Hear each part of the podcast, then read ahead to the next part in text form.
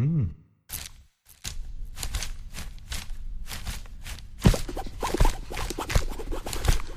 Audioaufnahmen von Lesungen und Vorträgen. Mehr als nur ein Buchladen. Buchladen Schwarze Risse, hallo? Ich bin der Jochen Gester von der Buch, vom Buchmacherei-Kollektiv. Begrüße euch äh, für den Verlag und freue mich auch, dass das geklappt hat, dass der Nihat heute in Berlin sein kann. Und bevor wir jetzt ausgiebig uns mit der Geschichte der Migration äh, befassen, wollte ich euch einfach die Gelegenheit geben, noch etwas über den Autor selber zu erfahren. Äh, vielleicht vorab, also zu, zum Zustandekommen also des Buches bei uns im Verlag. Äh, also ein Kollege von uns, der auch dieses kleine Büchlein äh, herausgegeben hat, ähm, Wilder Streik, das ist Revolution mit einer Film-DVD. Möglicherweise kennen das einige von euch. Äh, der war in den 70er Jahren stellvertretender Betriebsratsvorsitzender bei Pierwalk in Neuss, also ein Automobilzulieferer, äh, wo damals der erste größere äh, wilde Streik von Migrantinnen stattgefunden hat. Und äh, soweit ich das von Dieter weiß, äh, kannten die, haben die beiden sich damals schon, äh, kennengelernt äh, im Rahmen sozusagen dieser Auseinandersetzung. Und dieser Konflikt jährt sich ja jetzt 50 Jahre und die haben sich dann irgendwie unterhalten darüber, in welcher Form man, man dieser Auseinandersetzung gedenken kann. Und äh, bei der Gelegenheit hat Nihat erzählt, äh, dass er vorhat, im Anschluss an eine Ausstellung, die in Düsseldorf im letzten Jahr äh, eröffnet wurde, auch eine Buchpublikation zu machen. Und Dieter hat dann einfach gefragt, warum machst du das nicht bei uns? und so ist es dann auch zu uns gekommen. Und wir freuen uns sehr darüber, dass das geklappt hat. Und äh, ja, und dass wir jetzt hier die Gelegenheit haben, über das ganze Buchprojekt äh, und das, was es auch persönlich mit Nihat selbst zu tun hat, zu diskutieren. Also Nihat selber wurde 1945 in äh, im 55. 55 in, was habe ich gesagt? 45. 55 in Antiochia, äh, in, in einer Stadt im antiken Syrien äh, geboren. Äh, zur Zeit des Römischen Reiches war das etwa ähnlich bedeutend wie Alexandria und Konstantinopel, das heutige Istanbul. Und äh, ist aber heute eine türkische Provinz im Süden der Türkei. 1973, äh, als Nihat 18 war, ist er mit der Familie im Rahmen eines Anwerbeabkommens nach Deutschland gekommen und hat dort dann direkt eine gewerbliche Lohnarbeit begonnen, hat in Mittelfranken in Bayern als Gießereiarbeiter und Elektroschweißer gearbeitet und also nach fünf Jahren äh, hat da fünf Jahre harte Lohnarbeit hinter sich gebracht. Das war etwa in der Zeit, wo der Günter Wallrach auf sein Buch geschrieben hat, ganz unten. Äh, so ungefähr hast du damals wahrscheinlich auch angefangen. äh, und danach schloss sich ein Studium an. Er hat dann über die Hochschule für Wirtschaft und Politik in Hamburg äh, Soziologie, Rechts, Rechtswissenschaft und Betriebswirtschaft studiert und hat dort auch einen Abschluss als Diplom-Sozialwirt und Diplom-Sozialökonom gemacht.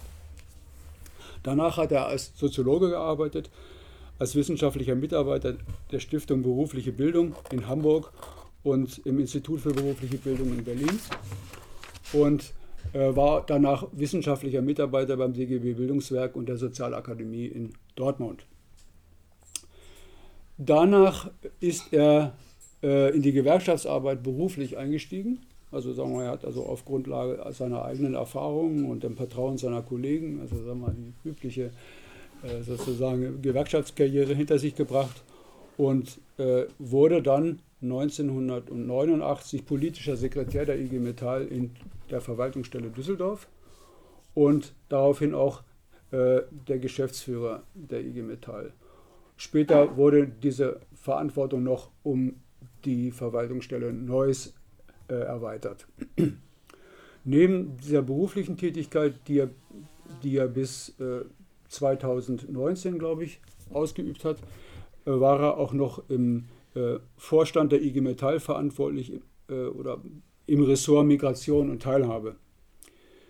Und äh, ist Mitglied der IG Metall seit 1974 und Mitglied des Beirats bis 2017 gewesen, Mitglied äh, im Kuratorium der Hans-Böckler-Stiftung, im Beirat der Rosa-Luxemburg-Stiftung für Nordrhein-Westfalen, ist Mitglied der Alevitischen Gemeinde und im Beirat der Alevitischen Föderation für Deutschland. Mitglied des Vereins Mach meinen Kumpel nicht an, was jeder zumindest die Älteren kennt mit der gelben Hand. Und Gründungsmitglied des Vereins Mosaik e.V., Zentrum für interkulturellen Dialog Düsseldorf. Und das, die Mosaik e.V. ist auch der Träger der Ausstellung, die im August in Düsseldorf eröffnet wurde. Neben dieser, diesen ehrenamtlichen Tätigkeiten hat er auch noch eine, eine ganze Reihe von Publikationen äh, gemacht. Ich will nur einige nennen.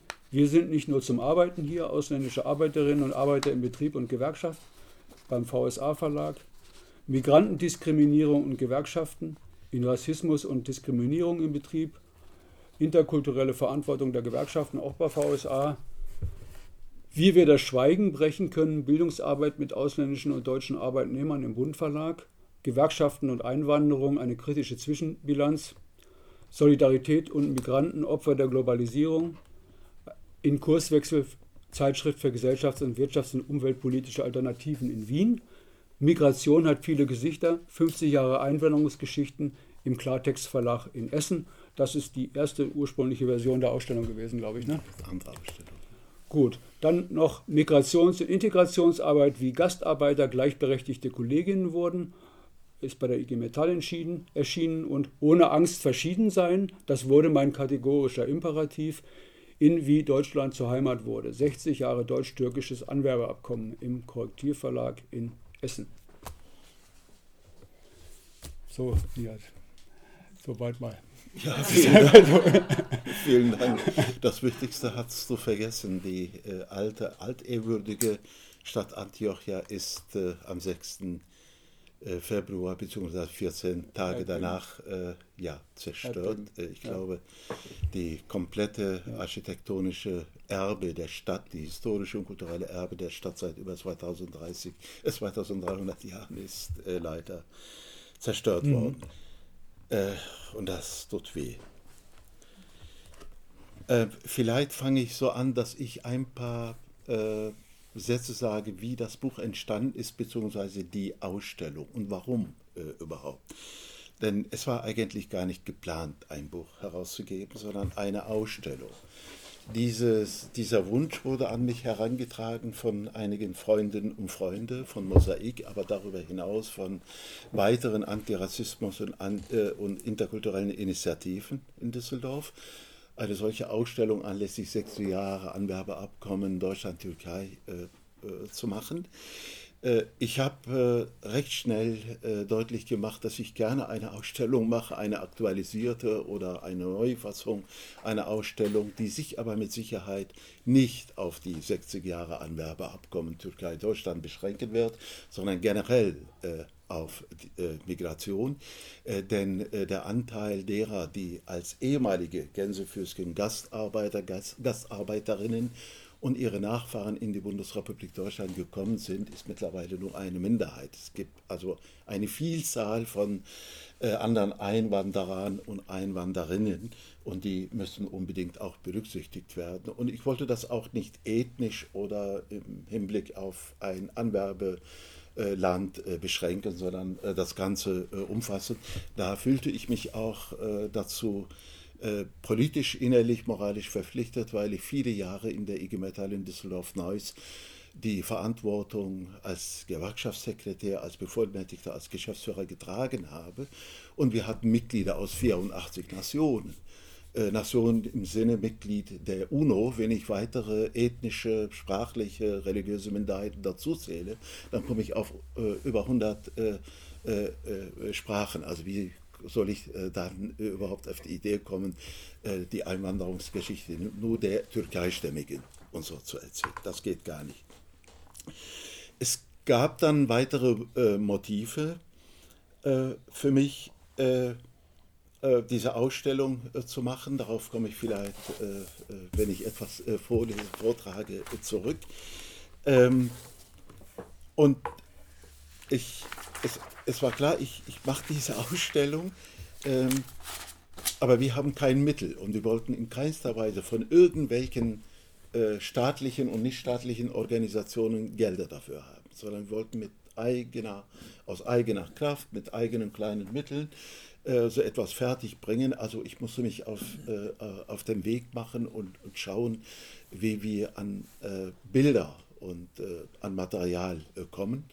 Sicher, ich besaß auch einiges, aber zum Glück hatten mehrere äh, hervorragende, tolle und, äh, und äh, namhafte äh, Fotografen entsprechende Bilder kostenlos zur Verfügung gestellt. Deswegen sieht man, wenn man das Buch in die Hand nimmt und, und sich anschaut, vielleicht können wir später eins rumgehen lassen oder die Ausstellung, wird man sehen, es gibt Bilder, äh, die sind fast ikonisch, die sind wirklich, äh, also unter ästhetischen Gesichtspunkten der Fotografie, ganz tolle Bilder und es gibt ganz einfache Bilder, die von mir oder von anderen Aktivisten gemacht worden sind ähm, da könnte man auf die Idee kommen, das passt nicht. Doch, das passt wunderbar, weil äh, für mich standen nicht die Bilder und deren Qualität im Mittelpunkt, sondern ich wollte Geschichten erzählen. Und äh, ich suchte nach äh, Bildern, nach, äh, äh, weitere, äh, nach, nach Dokumenten, die diese Geschichten dann untermauern und schön dann irgendwie transportieren und visualisieren. so. Ähm, und als das alles entstanden ist und so viel Material zustande kam, so viel zu erzählen war, hatte ich dann, bevor die Ausstellung komplett fertig wurde, aber ich war fast mit 90 Prozent der Ausstellung mehr als fertig, kam dann die Idee, wir machen doch auch ein Buch dazu, äh, in dem wir dann äh, äh, ja, die äh, Rahmengeschichte äh, auch erzählen mit einem etwas umfangreichen Essay. Also äh, das ist das Buch besteht aus äh, einem Vorwort der zweiten Vorsitzenden der IG Metall, die hoffentlich mhm. bald erste Vorsitzende wird, die Christiane ja. Werner, äh, und äh, ein Geleitwort von Alexander Häusler. Alexander Häusler ist äh, ein Rechtsextremismus- und Neonazismusforscher an der Hochschule Düsseldorf äh, abgekürzt Forena. Dort gibt es eine Forschungsstelle zur Erforschung von Rechtsextremismus und Neonazismus. Er hat auch, finde ich, einen sehr anspruchsvollen kurzen Text äh, geliefert. Und ansonsten gibt es einen äh, etwa 50-seitigen Essay äh, von mir, wo ich äh, die Geschichte der äh, Arbeitsmigration und darüber hinaus in fast allen wichtigen Etappen alle Konflikte und so weiter sehr verdichtet erzähle. Und der zwei Drittel, der, äh, also etwa 100 Seiten des Buches, äh, dokumentieren die Ausstellung. Äh, sie enthalten die Bilder, die Dokumente, aber auch kurze Texte und Zitate. Ja, insofern ist das ein, eigentlich ein Begleitbuch einer Ausstellung. Ähm, es gab für mich aber noch ein weiteren Motiv, die Ausstellung und das Buch zu machen? Das ist die Frage der Pflege und Weiterentwicklung der Erinnerungskultur. Es war mir wichtig, äh, sowohl die migrantischen als auch die nicht migrantischen Pioniere äh, der sozialen Kämpfe unter Beteiligung der Migrantinnen und Migranten in Deutschland zu würdigen. Ähm, es waren Namen wie Max Diamant oder der damalige Vorsitzende der IG Metall, Otto Brenner. Ähm, es waren äh, der langjährige ähm, ähm, äh, Chefredakteur der Metallzeitung, der ja in einer riesen Auflage von über zwei Millionen immer erschienen ist, alle 14 Tage äh, äh, äh, äh damals. Genau. Und, aber auch migrantische Kollegen, Kolleginnen wie äh, Yilmaz Karahatsan, Elias Hadja Andreo, der übrigens 67 bis 74 im antifaschistischen Widerstand gegen die Junta äh, mit Max Diamant und so sehr aktiv war. Und viele, viele andere oder die Ülke Schneider, Gürkan, die schon Ende der 50er Jahre als äh, junge Frau, junge äh, Frau nach Frankfurt, eine der ersten äh, türkeistämmigen äh, jungen Studentinnen Ende der 50er nach Frankfurt. Äh, und dann hat sie bei Adorno Soziologie studiert, später für der AUBO gearbeitet und auch in der IG Metall äh, mit Yilmaz Karahatsan zusammen hervorragende, tolle Pionierarbeit geleistet. Das ist also, war mir wichtig, das, das zu würdigen und gleichzeitig ähm, ähm, aufzuzeigen, in Erinnerung zu rufen, welche Funktion, welche Rolle, welche Wirkungen soziale Kämpfe überhaupt haben.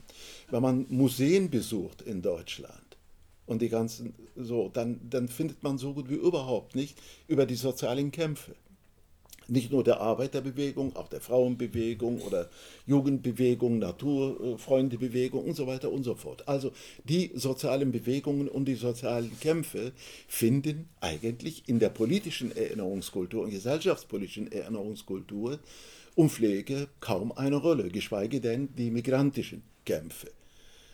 Dabei wissen wir aber doch alle, dass äh, all das, was wir als Errungenschaften kennen, politische Errungenschaften, soziale, äh, kulturelle Errungenschaften, immer das Ergebnis der sozialen Kämpfe waren.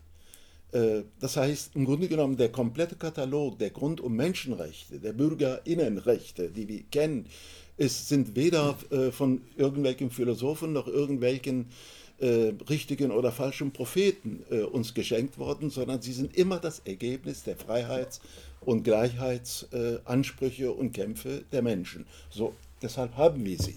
Und wenn man sie nicht äh, entsprechend verteidigt, man sie uns wieder weg. Also die sozialen Kämpfe haben äh, eine ganz wichtige Funktion und Wirkung und diese Kämpfe, die, die, die migrantischen Kämpfe, wollte ich irgendwo auch unterbringen. Und deswegen äh, Stichwort ähm, äh, Pierburg bzw. Dieter Breek. Ähm, ja, wir hatten mit Dieter vor, zum vier, anlässlich 40 Jahre Frauenstreik bei Pierburg mit ihm und weiteren Kollegen und Kolleginnen äh, eine schöne Veranstaltung von der IG Metall äh, damals gemacht. Und damals war klar, dass wir dieses Jahr, 2023, anlässlich 50 Jahre Frauenstreik bei Pierburg, anlässlich 50 Jahre Fortstreifen bei Köln und der vielen sozialen Kämpfe und spontanen Streiks wir auch eine große Tagung und so weiter. Das war ganz klar.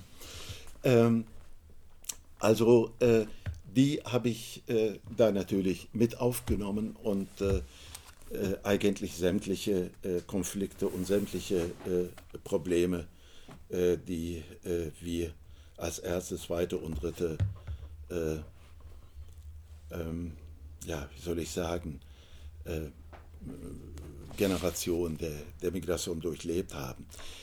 Äh, warum in der Ausstellung und im Buch äh, zwei äh, spontane Streiks äh, ganz prominent und im Zentrum stehen, vielleicht dazu noch ein paar Sätze. Es hat 1903 eigentlich, man spricht andersrum, es war nicht 73, sondern von September 1969 bis 1974 hat das Hunderte und aber Hunderte spontane Streiks gegeben. Allein 1973 waren es über 320 Streiks, spontane Streiks. Es gibt aber zwei Streiks, die eine ganz besondere Aufmerksamkeit verdienen, meiner Meinung nach, und unbedingt verglichen werden müssen, um daraus Schlussfolgerungen zu ziehen, auch äh, für heute und für die Zukunft. Denn Erinnerungsarbeit machen wir ja nicht äh, nur deshalb, um zu erinnern. Äh, das bleibt inhaltsleer, wenn wir nicht Konsequenzen ziehen für heute und für morgen. Das war der Streik bei Ford äh, in Köln und der Streik bei der Frauenstreik bei Pierburg. Warum? Weil beide Streiks in der gleichen Branche, nämlich im Organisationsbereich der IG Metall, also in der Metall- und Elektroindustrie stattgefunden haben.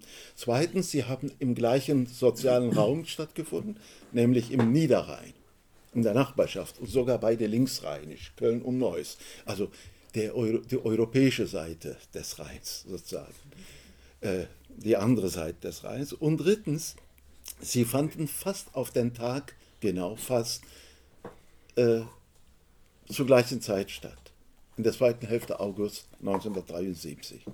Der eine Streik, der Fortstreik, endete fatal, mit fatalen Konsequenzen für die Aktivisten.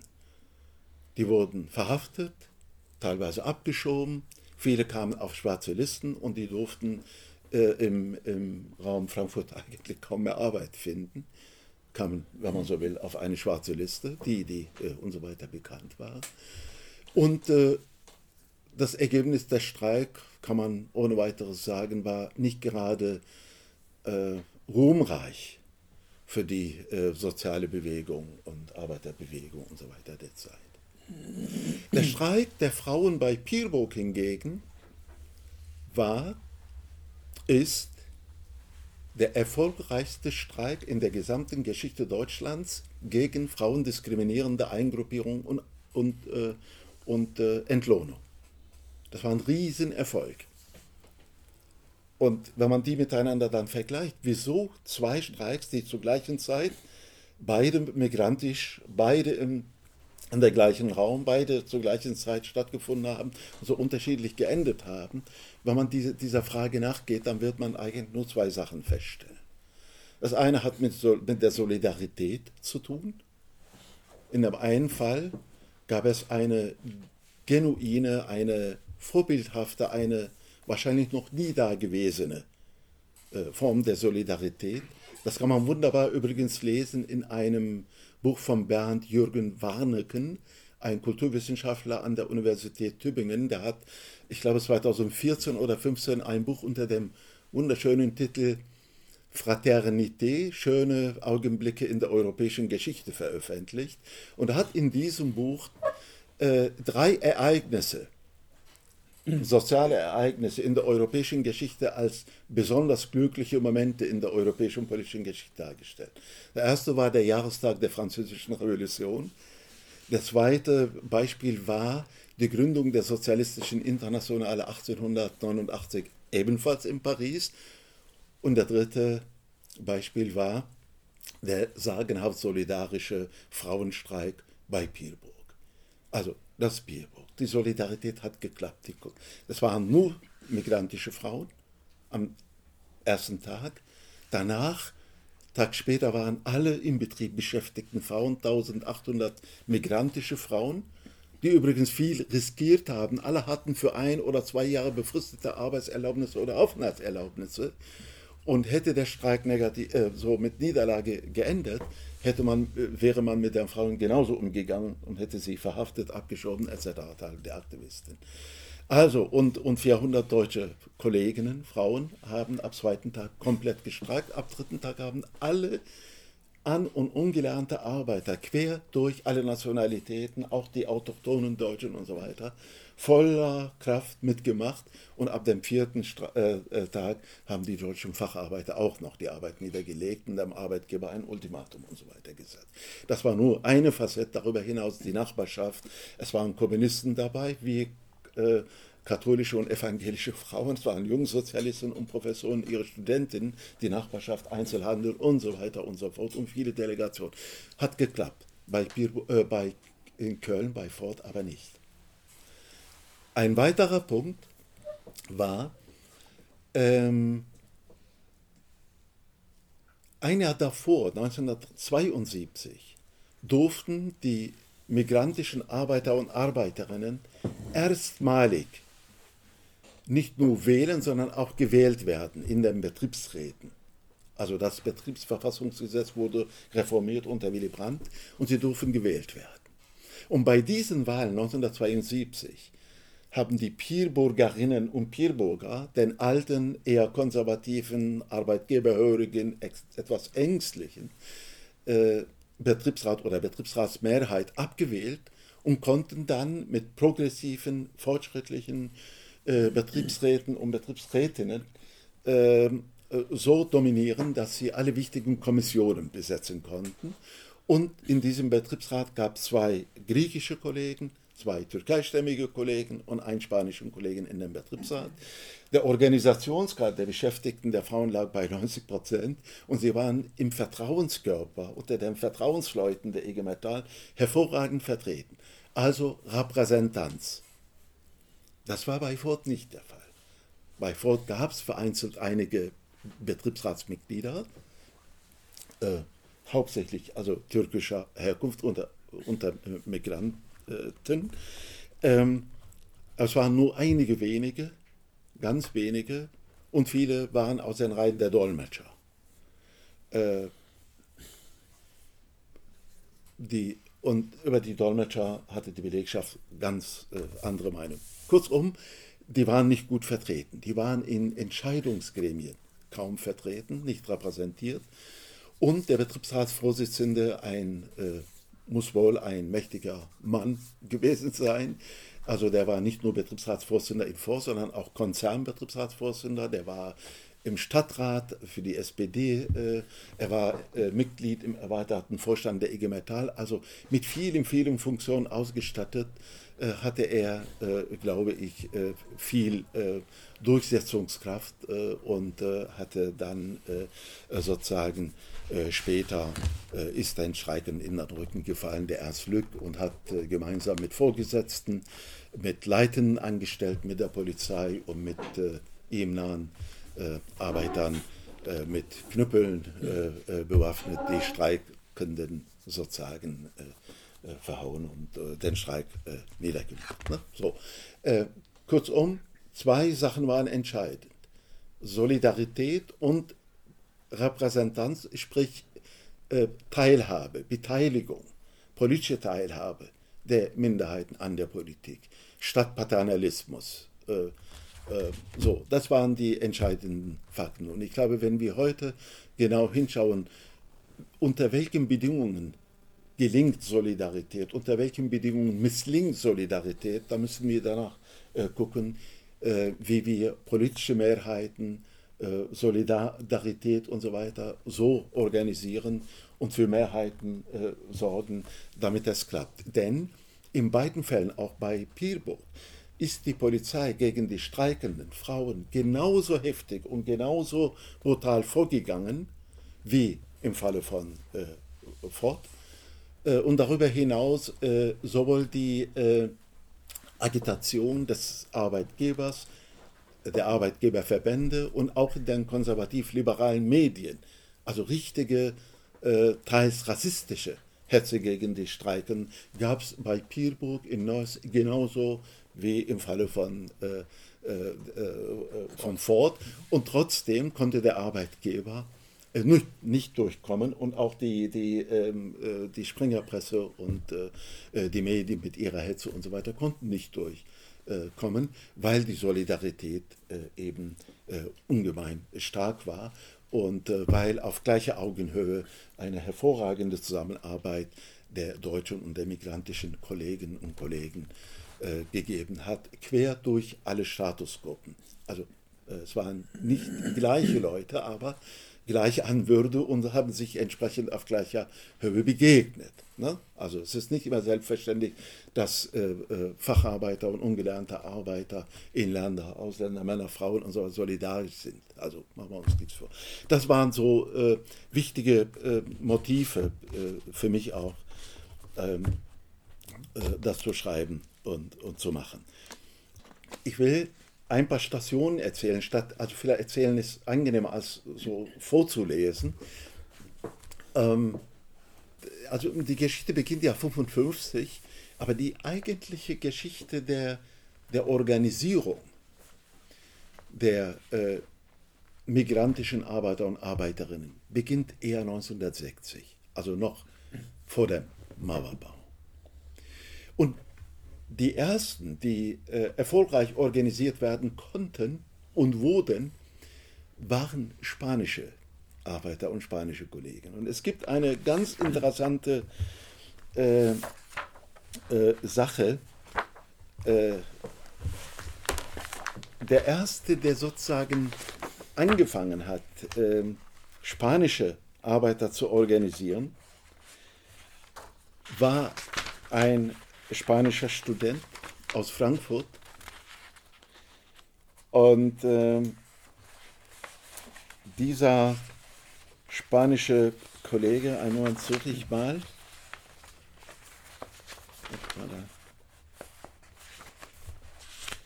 Genau, Manuel Fernandez Montesinos hat geschafft, 1960 bis 1961 etwas mehr als 1000 spanische Kollegen hauptsächlich Kollegen, es waren kaum Frauen äh, dabei, es zu organisieren.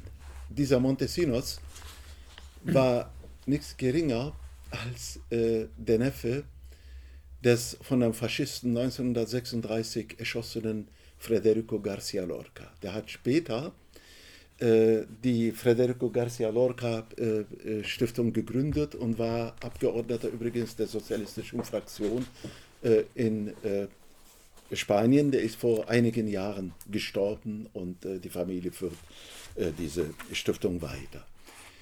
Die andere Name, die damit verbunden, also das sind, das sind ikonische Namen. So, der, die andere Person, die eine besondere Rolle gespielt hat, war also zu einer Zeit, als, als äh, in Deutschland aus dem Zweiten Deutschen Reich, aus der Weimarer Republik oder Nazizeit stammende Instrumente angewendet wurden, wie Aufenthaltserlaubnis, Arbeitserlaubnis, die zurückgehen auf die Ausländerpolizeiverordnung von 38 oder die Arbeitserlaubnisverordnung von 1932 und so weiter. Oder die, die Vorschriften zur Unterbringung der sogenannten Gastarbeiter und Gastarbeiterinnen, die stammten wiederum, das war auch eine Richtlinie, die von 1934 und so weiter stammte. Ja, so. In dieser Zeit war es der Otto Brenner, der auf dem Berliner wir sind in Berlin, 1960 in Berlin auf dem Gewerkschaftstag die Funktionäre und Delegierte der IG Metall aufgefordert hat, ähm, die Belange, die Bedürfnisse der, damals war der Sprachgebrauch so, der ausländischen Kollegen, Kollegen ernst zu nehmen und nicht nur betriebliche Belange, sondern auch soziale äh, Fragen. Und äh, sich äh, zu kümmern an der Frage der Unterbringung und für sie Informationsmaterialien, Informationsveranstaltungen, Schulungen etc. durchzuführen. Das war eigentlich der Anfang äh, der, der Bewusstseinswerdung, der ersten kleinen Schritte.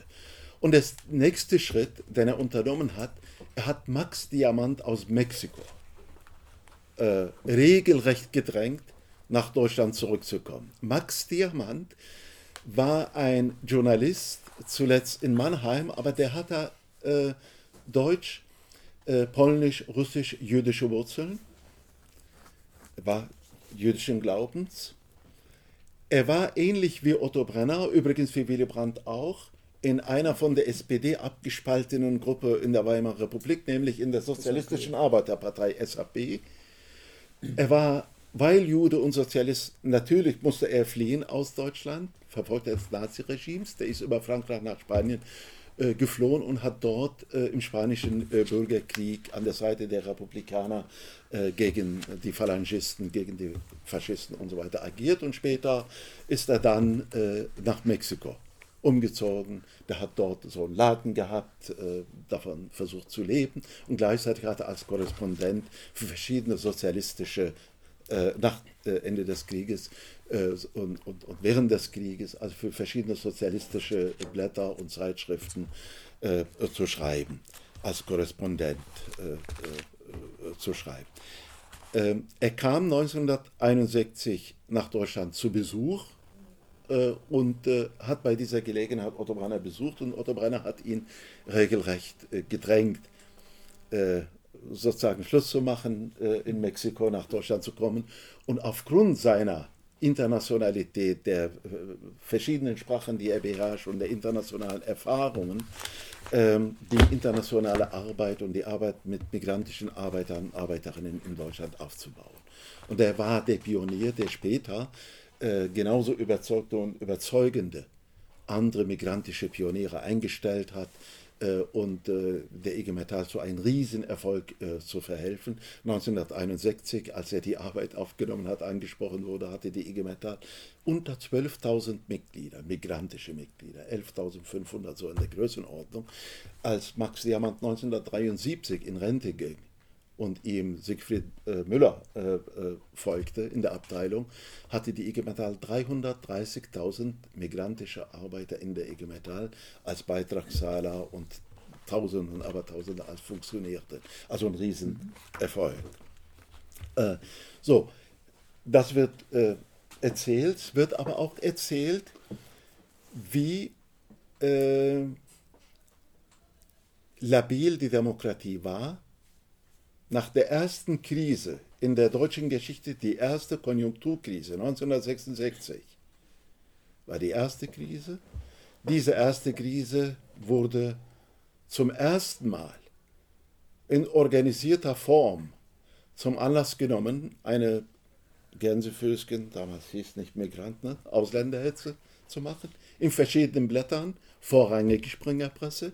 Und die NPD, die neu gegründete Neonazi-Partei NPD, hat die Krise äh, sozusagen regelrecht missbraucht, äh, um äh, sozusagen Stimmung zu machen, um natürlich zu punkten. Und zwar mit Erfolg. Zwischen 1966 war die Krise 66 bis 68 hat die NPD geschafft, in sieben Bundesländern in, den Land, in die Landtage, in die Parlamente zu kommen. Und 1969 ist sie nur knapp gescheitert. Ne? Also unter 5% äh, geblieben. Äh, und äh, es kam zum ersten Mal zu ersten Konflikten äh, durch diese Hetzpolitik, auch im, im Verband und so. Ne? Ähm, also im Arbeitgeberverband äh, gab es zwischen, ähm, wie heißt er nochmal, der, der äh, ähm, später von der RAF. Äh, Schleier. Ja, genau, Hans der Hans-Martin Schleier, der Kontrahent von Willy Bleicher sozusagen, der eine Verfolgte des Naziregimes, Antifaschist, der knapp dem Tod entkommen ist und der andere war ein SS-Offizier, ne, waren die Tarifkontrahenten.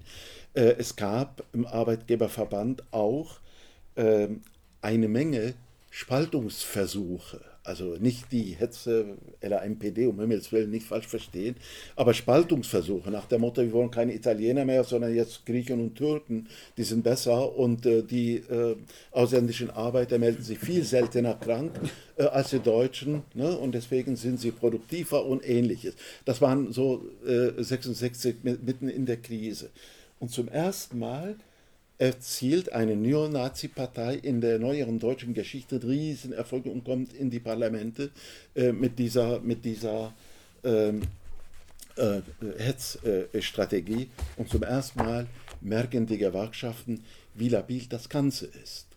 Weil in bestimmten Regionen mit hohem Arbeiteranteil, also industriellen Zentren, die MPD auch überproportional viele Stimmen bekommt. Das heißt, man sieht, dass diese Hetze auch fruchtet. Auch selbstverständlich wird das genauso erzählt wie die, äh, wie äh, äh, dann Anfang der 70er Jahre, äh, genauer gesagt am 30. November 1973 mit dem Anwerbestopp und wie nach dem Anwerbestopp äh, tausendfach, aber tausendfach äh, Arbeitserlaubnisse, Aufenthaltserlaubnisse nicht verlängert werden und ähnlich wie nach der ersten Krise 66 Hunderttausende migrantische Arbeiter und Arbeiterinnen unfreiwillig Deutschland verlassen und gehen müssen, weil sie arbeitslos werden äh, oder äh, ihre Arbeitserlaubnisse nicht verlängert werden. Damals schon äh, wusste ich selber, ich bin 73, nur einige Monate vor dem Anwerbestopp als Arbeiter angeworben worden. Damals war mir auch klar, das Erste, was mir sozusagen vermittelt wurde, du kannst dir alles erlauben, um nur nicht arbeitslos zu werden. Wenn du arbeitslos bist, dann wird deine Arbeitserlaubnis womöglich nicht äh, verlängert, selbst wenn der Arbeitgeber es will. Denn es gab nach Arbeitsförderungsgesetz Inländer Vorrang. Ähm, und solange jemanden da ist, der die Arbeit machen könnte, rein theoretisch, verlängern sie deine Arbeitserlaubnis nicht. Und ohne Arbeitserlaubnis kriegst du keine Aufenthaltserlaubnis. Also musst du gehen, unfreiwillig und so. Ne?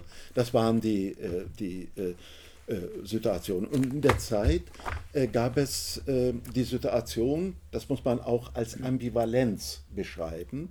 Die Gewerkschaften haben aufgrund der steigenden Arbeitslosigkeit und der Wirtschaftskrise nach Winter 73, 74 den Anmerbestopp befürwortet, aber äh, insbesondere die IG Metall äh, an erster Stelle haben alles äh, unternommen, äh, um die Kolleginnen und Kollegen gegen Abschiebungen und Ausweisungen zu schützen. Und die IG Metall hat dann in den 70ern übrigens äh, den Rechtsschutz erweitert. Es gab Rechtsschutz für Arbeitsrecht, Sozialrecht, für Gewerkschaftsmitglieder.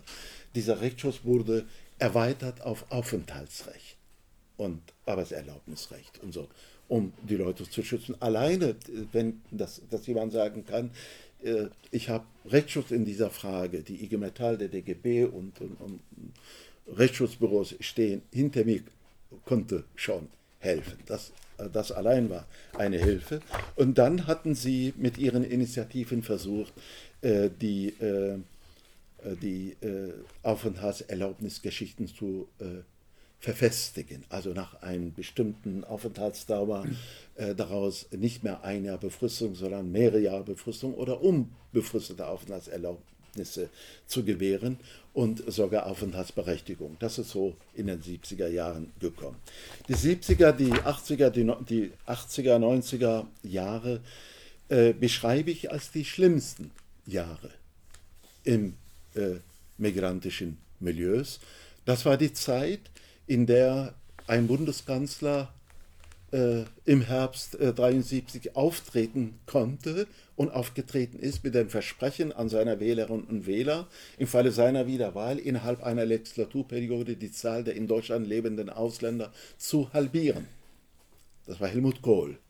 Übrigens äh, hat er tatsächlich unmittelbar nach seiner Wahl im Oktober 73, äh, 83 äh, den sogenannten Rückkehrhilfegesetz, wir nennen ihn Hau-ab-Prämiengesetz, äh, äh, umgesetzt und gemacht. Auch infolge dieses Gesetzes sind über 300.000, hauptsächlich äh, türkeistämmige, aber auch äh,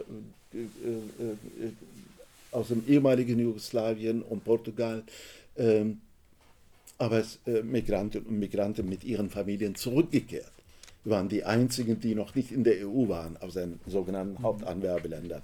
Deswegen hat das diese Gruppe betroffen. Portugiesen aus dem ehemaligen Jugoslawien, aber hauptsächlich äh, aus der äh, Türkei. Das war, das, das war 83.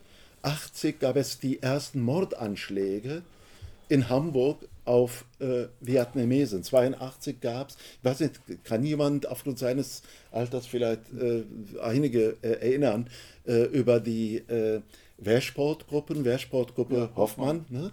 Gab es äh, Oktoberfest, das genau, ne? genau. 80. Oder 82 der Ochsner, auch aus den Reihen dieser, dieser Wehrsportgruppe, der in München drei ähm, Ausländer, ich glaube davon waren zwei äh, äh, Türken, umgebracht hat und drei wurden verletzt.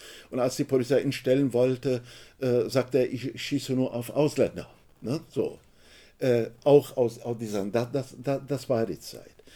Und wiederum, um aufzuzeigen, wie ambivalent, war mir immer wichtig, so diese Parallelen aufzuzeigen, äh, während also äh, Kohl die Zahl der Ausländer halbieren und äh, äh wollte und Hau-ab-Prämien eingeführt hat, die im Übrigen für Deutschland äh, finanziell sehr lukrativ waren, denn die Zurückgekehrten im Rahmen der Hau-ab-Prämie, der Rückkehrhilfe Zurückgekehrten, wurden um die Hälfte der Rentenversicherungsbeiträge betrogen. Die blieben nämlich hier in Deutschland.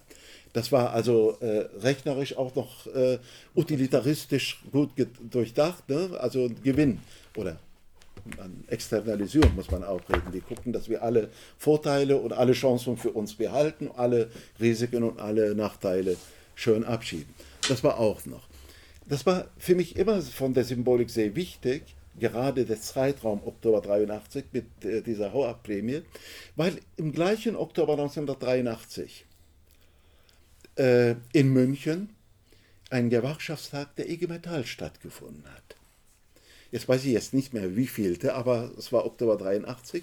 Und aus diese, auf diesem Gewerkschaftstag äh, lagen Anträge aus Stuttgart und einigen anderen IG Metall-Verwaltungsstellen, um die sogenannten ausländischen Mitglieder in der IG Metall den anderen Personengruppen wie Jugend, Frauen, Angestellte gleichzustellen nach der Satzung, ihnen äh, diesen Status nach der Satzung Personengruppe zu gewähren.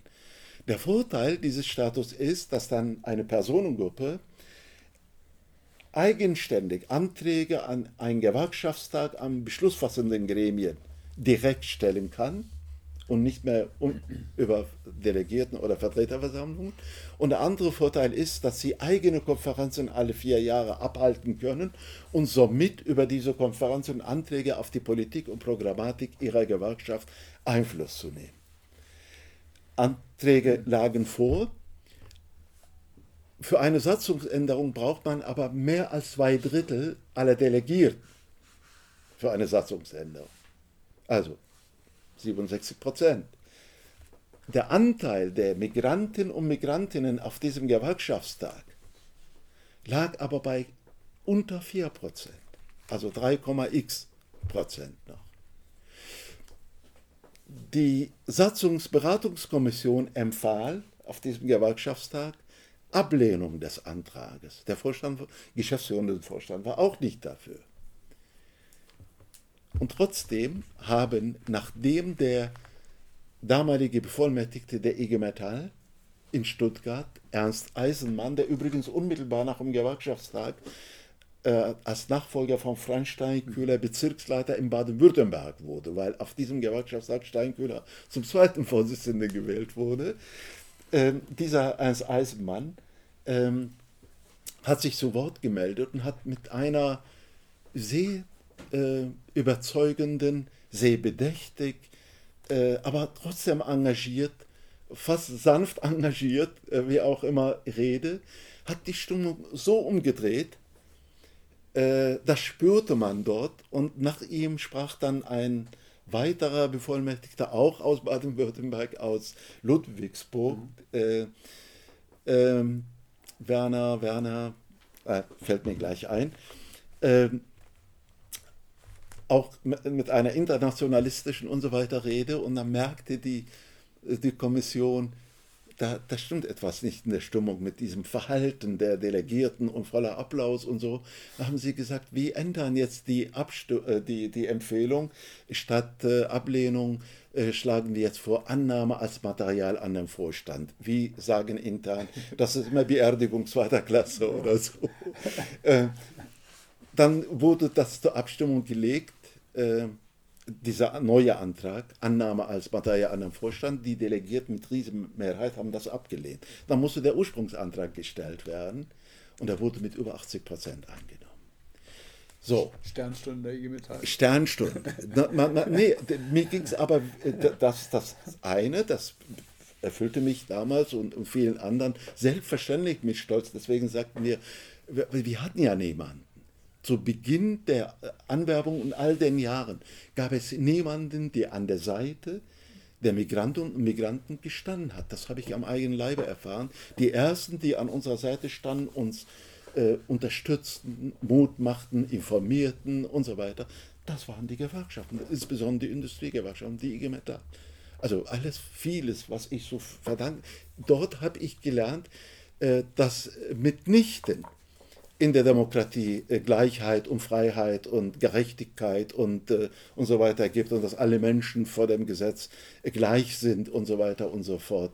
Ich habe das auch dort gelernt, dass es nur dann der Fall ist, wenn die Menschen dafür tatsächlich ihre sozialen Kämpfe führen und, und sich dafür einsetzen und hellwach sind. Und wehe, sie sind nicht hellwach, dann, ne? wir hatten den gleichen Grundgesetz von Anfang an in Deutschland bis heute. Ich kann mich aber selber noch daran erinnern, dass Frauen nicht mal einen Führerschein machen durften, geschweige denn arbeiten ohne Erlaubnis ihrer Männer, obwohl der Artikel Grundgesetz gilt seit 1949. Also da kann ich so viele Beispiele und so weiter nennen. Deswegen äh, kann man wunderbare, tolle Sachen malen. Ne? Aber wenn die Menschen nicht hellwach sind und, äh, und die Kraft haben zur Mobilisierung, zur Verteidigung oder Erringung und Verwirklichung demokratischer Rechte, äh, Pustekuchen, es kann äh, schnell verschwunden. Nein, mir ging es äh, bei diesem Beispiel immer darum, um beide Gesichter aufzuzeigen. Dass im gleichen Zeitraum, Oktober, zwei politische Kulturen oder oh, der, ein, der eine war die politische Kultur, äh, wirklich genuin auf dem Gewerkschaftstag der IG Metall und das andere war die politische Unkultur. Hetze nämlich gegen Minderheiten, äh, wählt mir, mich und ich reduziere die Zahl der in Deutschland lebenden Ausländer um die Hälfte und ich mache Hau ab äh, Prämienregelung und das, das auch noch äh, äh zu äh, Gunsten, also äh, finanziell der reichen Bundesrepublik. Das zeigt, und, und das habe ich am Anfang auch so beschwert. Das habe ich an einer anderen Stelle einmal beschrieben. Als ich in Bad Windsheim gearbeitet habe, die erste Fabrik äh, in der Gießerei, war, war die Hölle.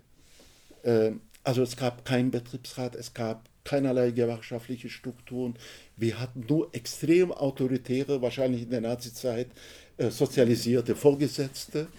Äh, alle guckten bedrückt äh, ne, äh, auf dem Boden anderthalb Kilometer äh, Luftlinie weiter, Landmaschinenfabrik, nach neun, zehn Monaten ne, habe ich dann die Firma gewechselt, weil mir deutlich wurde, dass sie mich da nicht weiter beschäftigen werden, meine Arbeitserlaubnis nicht verlängern werden, weil ich angefangen hatte, so viele Kollegen äh, zu organisieren für die IG Metall. Bin ich also rüber gewechselt und in dieser Firma äh, war der Betriebsratsvorsitzende der, der dafür mit sich engagiert hat oder, oder sich eingesetzt hat, dass ich eingestellt wurde. Er hat das eigentlich hingekriegt mit einem Personalchef. Äh, da, der war der Betriebsratsvorsitzende, Nebensteinleiter der IG Metall. Es gab regelmäßig Versammlungen, die Leute waren organisiert. Äh, ich hatte viel leichtere Arbeit, aber deutlich besser bezahlt als in der ersten Firma. Da habe ich am eigenen Leibe erfahren, was ich später bei Karl Marx gelesen habe. Und das ist weltweit so und bis heute noch so. Die dreckigsten, die schlimmsten, die, die schwierigsten, die gesundheitsgefährdendsten Arbeiten sind jene Arbeiten, die weltweit immer am schlechtesten auch noch entlohnt werden. Das, das ist so, leider. Ne? So. Ähm, und da habe ich in der anderen Firma gesehen, dass Menschen wirklich äh, lächeln, dass sie äh, ne, äh, aufrecht gehen, dass sie, äh, ähm, also es ist ganz andere Stimmung, ganz andere, äh, anderes äh, Bewusstsein. Ja, so, weil, weil sie sich, glaube ich, ja, ihrer Macht und bewusst waren und weil sie Rechte hatten, weil wir organisiert waren und äh, entsprechend äh, freundlich und äh, sehr zuvorkommend waren auch unsere Vorgesetzten, die jeden Tag, ne, unser Vorgesetzter Schweizer ging jeden Tag vorbei und gab jedem die Hand. äh, und äh, montags fragte, wie es Wochenende war und so weiter. Also es gab auch sowas. Und da hat man auch gesehen, zwei Betriebe, beide in der gleichen Branche, am gleichen Ort, aber sie haben völlig unterschiedliche Kulturen oder Unkultur. Und ein bisschen kein Mensch. Ja, so. Äh, da, ich, glaub, ich glaube, da, das ist so wichtig. Also kurzum, äh, ich beschreibe eigentlich diese Konflikte und, äh, und so weiter bis, äh, bis heute. Und sehe eine Schlussfolgerung äh, am Ende, ähm, dass trotzdem sie sehr viel verändert hat. Obwohl nach der deutschen Einheit die ersten Pogrome in der Nachkriegsgeschichte stattgefunden haben. Mit Hoyerswerda, mit Rostock, später Mölln, Solingen und so weiter. Und äh, wirklich tausende, aber tausende Übergriffe und äh, feindselige äh, Rassismen. Beschreibe, wie, wie nicht nur diese Morde, diese Gewalt von Rechtsextremisten, von Rassisten, Neonazis, sondern das Verhalten der Politik, nämlich zwar äh, mit Lippenbekenntnissen jedes Mal nie wieder zu sagen und dann erleben wir kurz Zeit danach, dass das doch wieder passiert. Ähm, wir erlebten damals, dass die Spitzen der Republik und der Politik mit einer einzigen Ausnahme nach Solingen, das war der Rau, äh, Kai Spitzenpolitiker zu den Hinterbliebenen äh, ging sondern der Kohl und auch der damalige bayerische Ministerpräsident vom Beileidstourismus und so weiter sprachen. Äh, und dass dies Verhalten und die äh, nur vorübergehende Solidarität in Teilen der Zivilgesellschaft zu extremen Vertrauensverlust in die Institutionen, in die demokratischen Institutionen und auch in die Bundesrepublik äh, geführt haben. Und das spüren wir heute noch. Und es hat 20 Jahre gedauert, bis Vertrauen wieder einigermaßen äh, hergestellt werden konnte. Dann erlebten wir äh, mit der NSU eines der schlimmsten, äh, wenn nicht gar das schlimmste innenpolitische Skandal eigentlich in der Geschichte der Bundesrepublik. Das besonders Schlimme waren ja nicht die zehn Tote, äh, also neun plus die äh, junge Polizistin, weil äh, Jahre später oder Jahrzehnt, anderthalb Jahrzehnte später in Hanau hat einer äh, innerhalb von 20 Minuten gleich zehn Leute und sich selber, also neun plus seine Mutter und sich selber umgebracht. In 20 Minuten, was die anderen in zehn Jahren ge gemacht haben.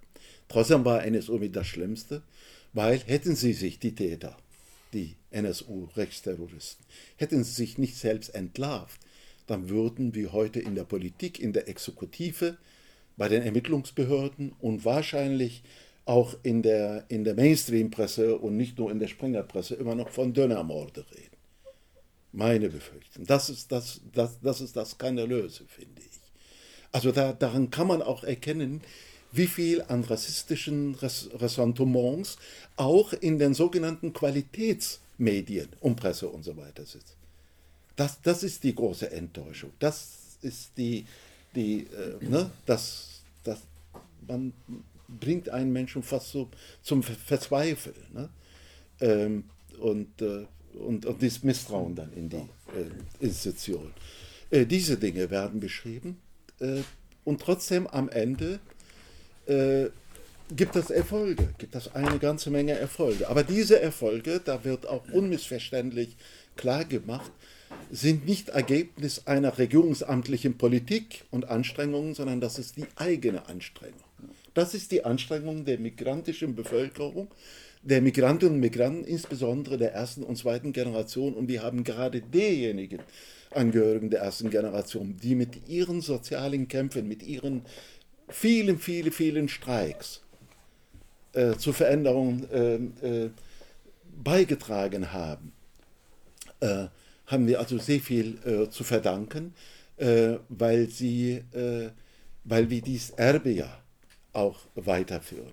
Weil wir Anfang der 80er nach den ersten Morden in Hamburg über die Notwendigkeit einer antifaschistischen Organisierung diskutiert haben. Und die Anfänge einer Migrantifa, die habe ich wahrgenommen in Hamburg, so in der Zeit 80 bis 84, 85, in der Zeit, als ich dort war und mit meiner Frau dann 86 nach Dortmund zur Sozialakademie und BGBG.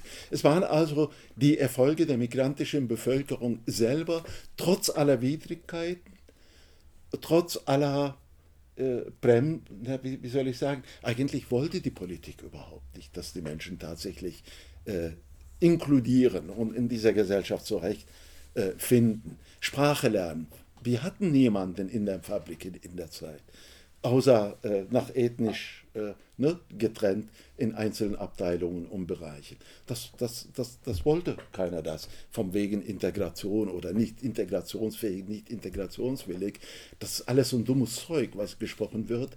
Äh, der Staat hat nichts, aber gar nichts unternommen, um tatsächlich in Gänsefüßchen Menschen äh, zu integrieren oder dass sie integriert werden. Nein, äh, das sind die eigenen äh, Leistungen und heute kann man eine Menge. Trotz vieler, vieler Defizite, Diskriminierungsbereiche äh, kann man eine Menge sehen in der politischen Organisierung. Die IG Metall allein hat 500.000 migrantische Mitglieder.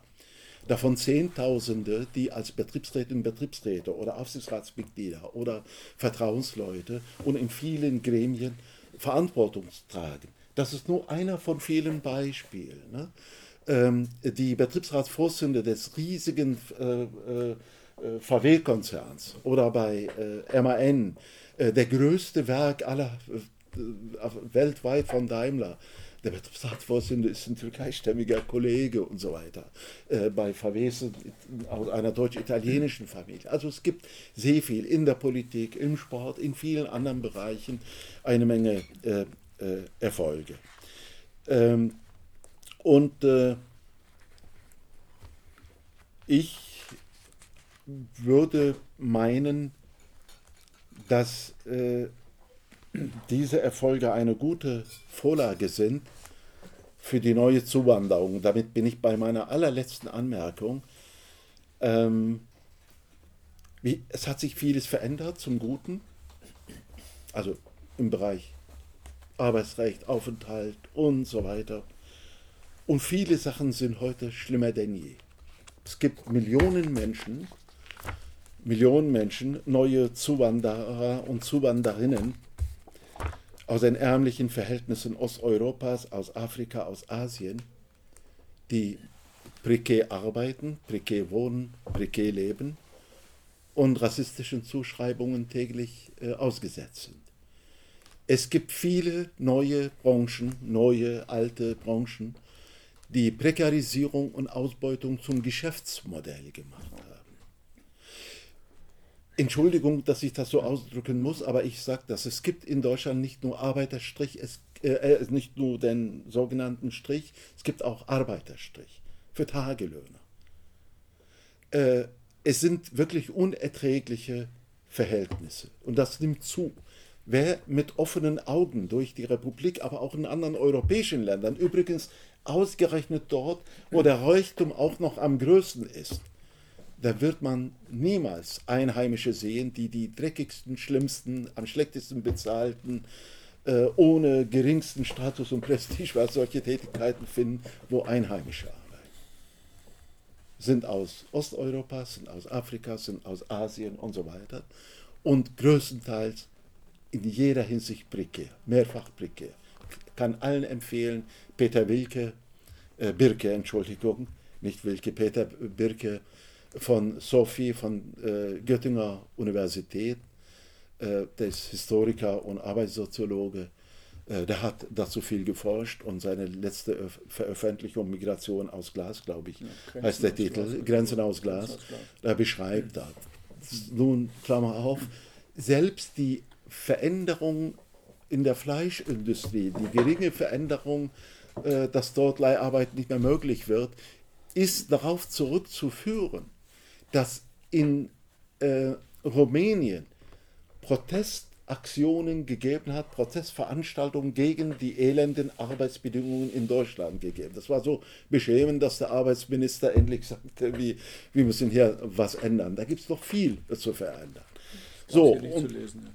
Das gab es hier nicht zu lesen. Ja, aber es ist äh, leider nur ganz ja. klein. Aber ähm, Ähnliches äh, kann man in äh, Georgien und so weiter sehen. Letztes Jahr sollten 5000 kommen, in die Landwirtschaft kommen nur 500 und so weiter. Also spricht sich rum, was für elenden äh, Arbeitsplätze angeboten werden und zu welchen Bedingungen und so.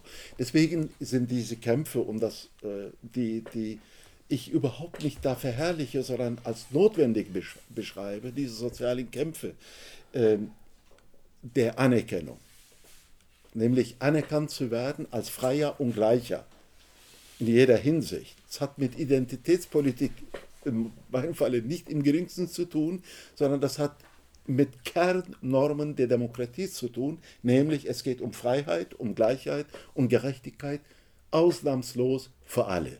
Ne? Das ist der Kern dieser, dieser Kämpfe und nicht nur Arbeitsbedingungen und nicht nur mehr Löhne, ja? so, sondern auch andere äh, äh, äh, Sachen. Deswegen um Anerkennung als freie und gleiche und gleichwertige und gleichberechtigte, äh, inklusive Beteiligung und so weiter. Diese Kämpfe sind, finde ich, äh, äh, sind notwendiger denn je, denn es geht, äh, wie gesagt, um äh, diese Kernnormen der Demokratie, um äh, die menschliche Würde und deswegen ist das eine gute, äh, gerade Vorlage für die äh, neue Migration. Und ich, ich möchte, dass solche Kämpfe nicht in Vergessenheit geraten, sondern äh, ja, dass sie gewürdigt werden. Und äh, im gewerkschaftlichen Bereich wissen wir das zu schätzen, denn gerade nach äh, dieser Welle von vielen äh, sozialen Kämpfen, von vielen spontanen Streiks, hat es die Diskussion um Verlängerung von Urlaub gegeben. Urlaub wurde auf sechs Wochen erhöht, tarifrechtlich. Im Gesetz waren es nur drei Wochen übrigens. Ne? Dann die Arbeitszeitverkürzung.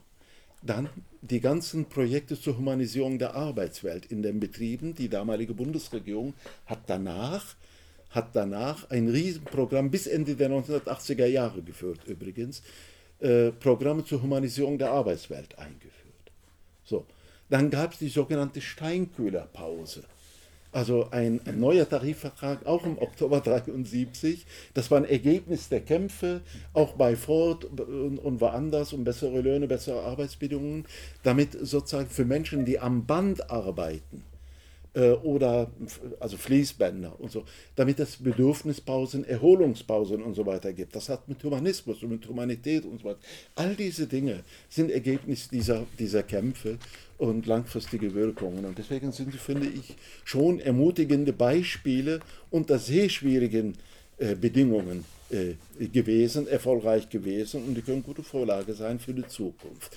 Kurzum, wenn es darum geht oder wenn es später darum geht, ähm, sozusagen äh, Faschisierung, äh, Rassismus, äh, Rechtsentwicklung und so weiter zu bekämpfen und zu einer Gesellschaft zu kommen, die halt wirklich die, wie Marx oder Habermas sagt, die freiwillige freie Assoziation vom Freien und Gleichen sein soll und nicht mehr nach Herkunft und Status und so weiter geschaut wird, dann dürfen wir nie auf der Seite stehen, sondern wir müssen äh, mithelfen. Und wenn wir einigermaßen so viel Mut hatten, wie die damals äh, die Frauen von Pierburg, äh, dann macht mir überhaupt keine Sorgen um die Zukunft.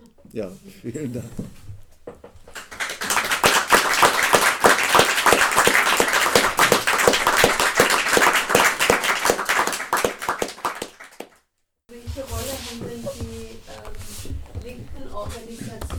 Arbeitsmigranten gespielt. Ich frage das deshalb, weil ich äh, in Sindelfingen aufgewachsen bin, also Leibniz Benz, UBM und so weiter. Und ähm, meine Jugend war davon begleitet, dass es die kommunistischen linken Arbeiterorganisationen gab mit ihren lokalen, das portugiesische Lokal, das spanische, das griechische. Da haben wir uns rumgetrieben und da haben wir ja, ähm, politisch aufrechte Linke getroffen, die wir so aus unseren Herkunftsfamilien gekannt haben. Und das waren, wenn ich das richtig erinnere, eben auch diejenigen, die damals die Streiks zum Beispiel um die 35-Stunden-Woche im Wesentlichen getragen haben. Also meine Erinnerung, ganz ohne dass ich daran beteiligt war, nur praktisch aus dem Miterleben ähm, in der Zeit. Mhm. Ja, direkt. Oder sagen wir, ja. Also ich, ich fange von hinten. Ähm, ich weiß um die äh, Rolle der Linken äh, eine ganze äh, Menge, weil es parallel zur gewerkschaftlichen Organisierung auch Arbeitervereine gegeben hat. Also migrantische. Also neben der deutschen ähm, äh, linken Organisation gab es auch die vielen, vielen ähm, migrantischen politischen Organisationen und Arbeitervereine, die äh, wozu übrigens äh, Gewerkschaften auch ambivalentes Verhältnis haben. Die einen arbeiteten mit ihnen gut zusammen, äh, die anderen weniger. Äh, und das äh, war von Region zu Region manchmal auch unterschiedlich. Bei dem Kampf selber, also 35-Stunden-Woche, würde ich das ein bisschen stärken, was du gesagt hast, bestärken und ein bisschen schwächen. Bestärken will ich das damit, äh, dass äh, gerade bei diesem großen Streik 1984 für die 35-Stunden-Woche zwei Gruppen eine außerordentlich große Rolle gespielt haben. Es waren die migrantischen Arbeiter, die gewerkschaftlich organisierten migrantischen Arbeiter und Arbeiterinnen und die Frauen gerade die deutschen Frauen. Das waren diejenigen, die den Streik weit überproportional mitgetragen haben und wenn man die Streikposten und die Aktivitäten äh, vor den Fabriken, vor den Betrieben und so weiter ähm, beobachtete. Dazu gibt es übrigens mehrere Veröffentlichungen, ähm, auch von Jakob Moneta hat dazu einiges geschrieben. Das erste Buch, das wir 1988 im VSR Verlag mit Peter Köhne herausgegeben haben, da gab es mehrere beteiligte Arbeiter, die Erfahrungsberichte geliefert haben. Es gab viele Dokumente, die uns zur Verfügung gestellt werden unter dem Titel Wir sind nicht nur zum Arbeiten hier, also nur vier Tage nach dem Streik. Die belegen eindeutig, äh, dass äh, migrantische Arbeiter, Arbeiterinnen und die Frauen extreme Rolle gespielt haben. Die Linken konnten nur etwas helfende, wenn überhaupt, äh, Rolle spielen, weil die Streiks werden immer im Betrieb durchgesetzt. Nur diejenigen, die im, im Betrieb sind und äh, tragen den Streik. Allerdings gab noch äh, ähm, ein anderes Phänomen in der Zeit. Es gab äh, ein Phänomen, das war aber deutlich früher, Ende der 60er Jahre, unter dem Einfluss der Studentenbewegung, später Lehrlingsbewegung, gab es schon äh, viele äh, äh, Idealisten in Baden-Württemberg, übrigens nicht wenig in diesem konservativen Baden-Württemberg, Leute, die äh, ausgezeichneten humanistischen Abitur hatten, mit besten Noten, aber nicht studieren wollten, sondern die Arbeiterklasse befreien und in die Betriebe gingen, um dort äh, ähm, ähm, aber also Berufe, ne? Metallberufe zu erlernen, sich auszubilden Und äh, dann wurde aus diesen äh, Leuten später Betriebsräte, Betriebsratsvorsitzende, ja sogar Spitzengewerkschafter, die große Gewerkschaften geleitet haben. Äh, das äh, gab es auch. Ähm, die Arbeitervereine, die migrantischen Arbeitervereine spielten eine deutlich größere Rolle deswegen, ähm, weil äh, es Doppelmitgliedschaften gibt.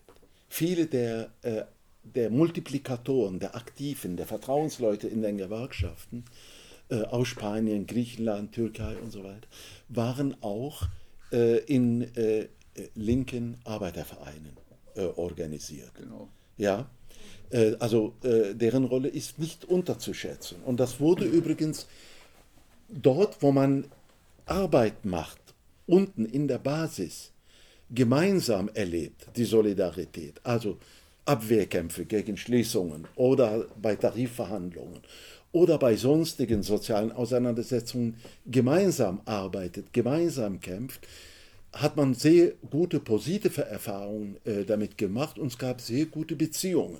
Das führte übrigens zu einer guten Vernetzung von vielen migrantischen Arbeitern, Arbeiterinnen, von Multiplikatoren mit äh, einflussreichen äh, deutschen Betriebsrätinnen und Betriebsräten, mit hauptamtlichen Gewerkschafterinnen und Gewerkschafter, die dann auf dem Gewerkschaftstag zusammen agierten oder sich gegenseitig unterstützten, um bestimmte Änderungen auch durchgesetzt haben. Was ich vorhin erzählt habe, 1983, obwohl drei bis vier Prozent, unter vier Prozent migrantische Delegierte gab, mit über 80 Prozent, das heißt mit deutschen Delegierten, Satzung der IG Metall geändert wird, und dabei geht es nur um die, äh, um die Partizipation der Migranten, also ein Partikularinteresse, würde man sagen, politikwissenschaftlich, ne, das hat mit diesen Erfahrungen zu tun.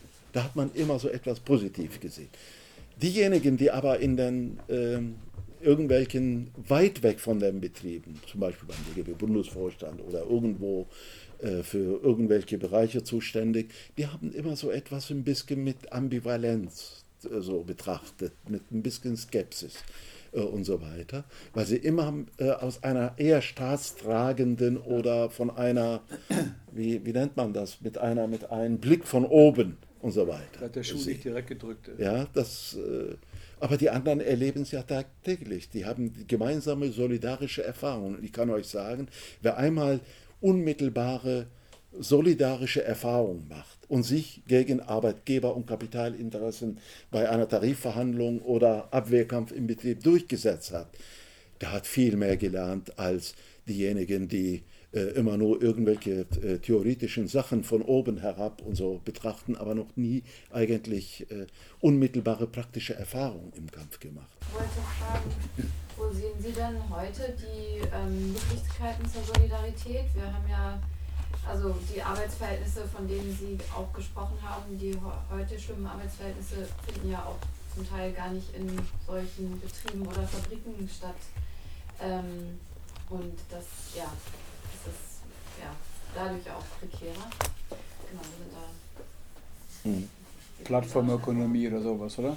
Plattformökonomie, oder sowas, oder? Also, ne, dann hatten wir auch in Berlin diese wilden Streiks von Gorillas. Da geht, oder, das ist ja auch letztlich Plattformökonomie. Die waren erstmal, die Gewerkschaften konnten damit ja auch am Anfang gar nichts anfangen. Ich glaube, dieses Fremde gegenseitig hat sich ein bisschen gebessert, aber als sie zum ersten Mal wilde Streiks gemacht haben, haben die Gewerkschaften, die meisten gesagt, so, wir sind gar nicht zuständig.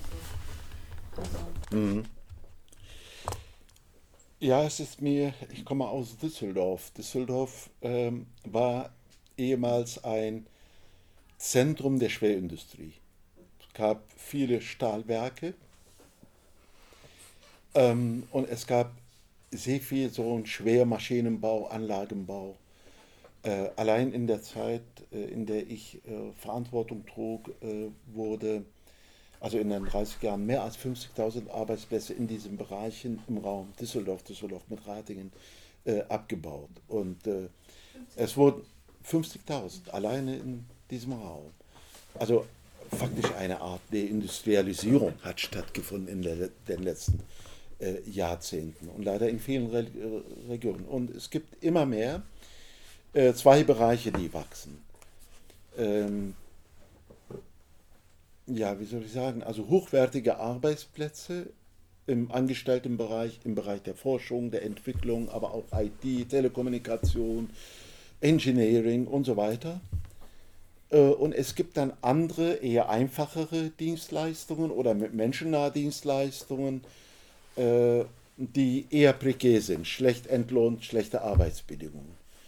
Manchmal gibt es aber auch die Kombination von beiden innerhalb eines Konzerns. Also innerhalb eines Konzerns gibt es die Bereiche, wo viel Engineering, viel Forschung Entwicklung gemacht wird. Also Hochschulabsolventinnen und Absolventen, die äh, deutlich bessere Arbeitsbedingungen haben und, äh, und äh, gut entlohnt und so weiter werden. Und es gibt diejenigen, die äh, für ihre Kunden äh, äh, ne, zuständig sind und, und, und ein Schichtsystem für wenig Geld beraten äh, und so. Ne? Und wir erleben in diesen Bereichen, wie schwierig es ist, die Menschen zu organisieren. Äh, weil, weil wir eins wissen als Gewerkschafterinnen und Gewerkschafter. Wir können stellvertretend keine äh, Erfolge durchsetzen. Wir können, wir können Verbesserungen nicht durchsetzen. Wir brauchen die unmittelbare Beteiligung äh, der Betroffenen. Äh, übrigens, wir sind auch, äh, auch keine Paternalisten, wenn es auch möglich wäre. Ich könnte es aufgrund irgendein Charisma oder so und, und dann mache ich, dann kommt der Nächste, der noch mehr Charisma hat und haut die Leute wieder in die Pfanne. Also es geht nur durch Eigen, ne? Äh, durch Eigenengagement.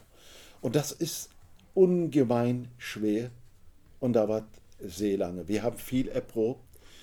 Es gibt aber schon äh, also ich habe zwei Beispiele, ein paar Beispiele, äh, die aufzeigen, dass das doch geknackt werden kann. Äh, die Sicherheitsbeschäftigten am Düsseldorfer Flughafen, das ist auch ein total prekärer Bereich, als dort ein Kollege als Gewerkschaftssekretär mit seiner Arbeit angefangen hat, lag der Organisationsgrad unter 15 Prozent, also nur etwa etwas höher als die Krankenquote. Heute liegt das bei über 70 Prozent. Und sie haben ungemein viele Sachen durchgesetzt. Das hat aber gedauert. Es dauert, bis man das Vertrauen der Leute gewinnt, bis man, bis man sich kennenlernt, bis, bis man sich weiß, wie können wir uns aufeinander, aneinander verlassen und so und so. Und da hat Verdi insbesondere mit äh, äh, diesem Kollegen einen riesen Erfolg erzielt und insofern ist das ohne weiteres machbar. Ein anderes gutes Beispiel, aber völlig anders äh, gelagert, ist jetzt im Bereich äh, der Krankenpflege, der Altenpflege, äh, der Krankenpflege, genau, und Krankenhäuser. Ähm, da findet seit vielen, vielen Jahren ein unermüdlicher, sehr mutiger Kampf, hauptsächlich von Kolleginnen, das sind mehrheitlich Frauen, äh, gegen die zunehmende Betriebswirtschaftlichung des kompletten Gesundheitssystems, dass immer mehr Konzerne das wie eine Fabrik betreiben eigentlich und weder die Belange der Beschäftigten noch der Kranken äh, eine wichtige Rolle spielen, sondern nur der Profit. Also da hatten sie auch eine Menge durchgesetzt, war auch nicht einfach, weil äh, Frauen, viele Alleinstehende, andere nicht, aber Doppel- und Dreifachbelastung, äh, Schichtarbeit, die sind nicht alle äh, sozusagen erreichbar, so immer nur ein Bruchteil äh, innerhalb. Äh, ne? und, und trotzdem hat es äh, durch unermüdliche Arbeit und viele Gewerkschaften machen übrigens Organizing-Arbeit. Also das, was äh, die amerikanischen Gewerkschaften in den Südstaaten, wo eigentlich gewerkschaftsfreie Zonen gibt und wenn jemand, wenn, wenn sie dort äh, die Arbeiter und Arbeiterinnen organisieren wollten, man äh, Schlägertrupps und mafiose Strukturen auf sie, also wirklich rassistische und faschistische, faschistoide äh, Schlägertrupps auf sie äh, äh, hetzt. Ähm, also dort macht man Organisation. Diese Organizing-Arbeit, das das, das machen die Gewerkschaften hier auch. Ne? Äh, und zunehmend mit Erfolg. Und noch ein weiteres, wir haben in der IG Metall versucht, die Leiharbeiter äh, zu organisieren Und wir haben festgestellt, wie extrem schwierig das ist. Die sind bei irgendeiner Leiharbeitsfirma angestellt, aber die sind dort niemals anzutreffen, das ist nur ein Büro. Die sind verteilt äh, in der Region oder in der Republik und äh, da man, muss man erstmal mit, mit ihnen Kontakt aufnehmen, erreichen, um sie zu organisieren. Wir haben in einem Bereich äh, dann andersrum äh, gemacht, zum Beispiel in der Stahlindustrie, ist so, dass wir vor über zehn Jahren per Tarifvertrag durchgesetzt haben, dass die äh, Leiharbeiter vom ersten Tag an die gleichen Tariflöhne bekommen wie die Stahlbeschäftigten generell und andere tariflichen Leistungen. Und dafür hat der Stahlarbeitgeber zu bürgen. Das haben sie aber nicht durchgesetzt, die Betroffenen. Konnten sie nicht, sondern das konnten wir nur in dieser Branche durchsetzen, weil in dieser Branche mit Abstand die, äh, die den höchsten Organisationsgrad haben. Und das ist eine übersichtliche Branche, wo alle Akteure, alle richtigen Multiplikatoren, Betriebsräte, Betriebsrätinnen aktiv in IG Metalle sich kennen. Äh, und so. Ne? Das, das war dort möglich. Kurzum, ohne Organisierung geht das nicht. Man muss aber äh, einen langen äh, Atem haben und man muss äh, versuchen, immer wieder und immer wieder versuchen. Äh, und ich glaube, äh, da muss man deswegen solche Geschichten erzählen. Zum Beispiel die Geschichte von Bierburg-Frauen, dass sie viel, viel mehr Risiken hatten, als äh, die Arbeiter und Arbeiterinnen heute solche Risiken haben würden. Weil heute haben wir in Zeiten des Internets, der totalen Internationalisierung, jede schlimme Geschichte, die passiert im Bereich Ausbeutung, Prekarisierung und so weiter, kann man sofort breiter machen von überall äh, erfahren, verfolgen. Man kann, glaube ich, ähm, sehr viel mehr machen und es gibt viel, viel mehr Schutzrechte, internationale Schutzrechte, europäische Schutzrechte. Äh, da muss man die Menschen aufklären, informieren und ihnen die Geschichte erzählen, dass Frauen aus Mittelmeerländern, die äh, wirklich prekäre rechtliche Bedingungen hatten, wie befristete Arbeits- und Aufenthaltserlaubnisse, es sozusagen gegen einen Konzern, äh, also gegen einen Konzern angekämpft und sich durchgesetzt äh, haben. Äh, vielleicht macht das Mut, ja. Hm? Es ist eine Frage der Würde auch, sich zu wehren. Ja, ähm, vielen Dank für den Vortrag erstmal. Äh, ich mache Jugendbildungsarbeit hier im Bezirk für die IG Metall, also Berlin-Brandenburg-Sachsen. Und äh, ich denke, es wäre sehr wichtig und sehr schön, irgendwann mal genau diese Geschichte eher zu verankern im Bildungsprogramm, anstatt, äh, also ich war neulich bei so einem Klare Kante-Seminar, also im, im, Rahmen dieser Kampagne Klare Kante, und da ist teilweise der, der, das Niveau sozusagen von antirassistischer Bildung nicht das Richtige, würde ich sagen. Mhm. Also da geht es dann so um wie kann man äh, mit rassistischen Argumenten so im 1 zu 1 Gespräch umgehen und so, was sehr wichtig ist, vor allem wenn dann äh, sich mit Rechten im Betrieb auseinandergesetzt werden muss, in Stuttgart, aber auch in Leipzig und so. Das ist mega wichtig, finde ich sehr gut, aber diese Geschichte äh, darf nicht fehlen, weil sonst also bleibt es reine Beratungsarbeit. Ist einfach schlecht, also es trägt nur weiter zu so einer wie soll man sagen, Pragmatisierung äh, bei, die ins Nichts eigentlich führt, vor allem jetzt in dem Bezirk im Osten. Ich kenne es nur mit den Beschäftigten, mit denen ich dann sozusagen die Bildung mache, mhm. wäre das krass, sowas zu machen. Also mhm. das ein bisschen mehr zu verankern im Bildungsprogramm äh, wäre eine schöne Sache. Mhm. Anstatt nur halt zum Beispiel ja. so, wie gehe ich mit Menschen um, managementmäßig. Darf ich dich um etwas bitten? Also, äh, Christiane Benner hat mit ihrer Vorwort und auch mit sonstigen Sachen die Publikation, die Ausstellung unterstützt. Äh, die Kollegen und Kollegen unterstützen das. Ich war jetzt im Februar in Willingen auf dem, weiß ich jetzt nicht mehr wievielten Bundesmigrationskonferenz der IG Metall und alle dort, die aktiv was gemacht haben. Die Ausstellung wurde gezeigt, bekamen das Buch als äh, Dankeschön für ihren Beitrag und so weiter. Und, und die machen viel. Ähm, äh, und trotzdem, wenn du ein paar Zeilen äh, an die Kollegen, äh, Kolleginnen, Kollegen äh, im, im, Bereich, im, im Ressort Bildung. Migration und Teilhabe Das ist äh, der äh, Fessum Girmation oder, oder der Benner selber oder ein paar Sätze und sowas schreibt, dass so etwas äh, gut und, und wichtig und so weiter ist. Weil wir versuchen und wie, wie also so etwas diskutieren wir auch innerhalb der IG Metall, aber eher in ganz, ganz kleinen Kreisen. Wenn es mehr auch in Haupt- und Ehrenamtlichen Weiterbildung mehr verankert wird, ich glaube schon, äh, dass es auch etwas mehr bringt. Okay, dann schaut es so aus, dass wir jetzt am, am Ende der Veranstaltung ja. angelangt sind. Ja, äh, sag mal, ich hätte noch, wie gesagt, noch schlicht das Angebot, wenn ihr das Buch erwerben wollt, das könnt ihr hier kaufen. Und äh, Lia, vielleicht möchtest du noch abschließend was sagen. Ja. Richtig, das fällt mir jetzt noch ein. Die ja. Ausstellung selber, die in Düsseldorf im August letzten Jahres eröffnet wurde, ist so konzipiert, dass es auch als eine mobile Ausstellung verschickt werden kann. Wenn jemand die Möglichkeit sieht, das irgendwo zu zeigen, auch verbunden mit einer möglichen einer Veranstaltung, die zu diesem Thema stattfindet. Also kann er sich also hier bei NIAD melden. Es gibt mittlerweile seit der Eröffnung der Veranstaltung Düsseldorf ne, eine ganze Reihe von weiteren Städten, wo die Ausstellung auch gezeigt wurde.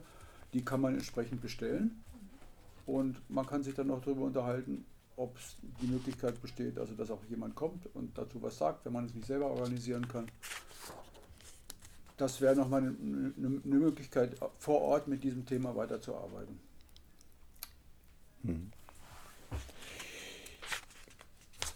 Ganz zum Schluss würde ich, ja doch, äh, weil ich vorhin Christiane Werner schon zweimal erwähnt habe, äh, ganz zum Schluss äh, werde ich etwas lesen, aber das ist jetzt ein Text für eine neue Publikation, also Fortführung, das gleiche, aber also heute ist auch die IG Metall mächtig stolz darauf, dass gut 500.000 Mitglieder und Zehntausende Funktionäre mit Migrationshintergrund einen wichtigen Beitrag für eine faire Arbeitswelt leisten darunter Betriebsratsvorsitzende und Aufsichtsratsmitglieder in großen Konzernen wie beispielsweise Volkswagen, Daimler, MAN, ThyssenKrupp oder Salzgitter.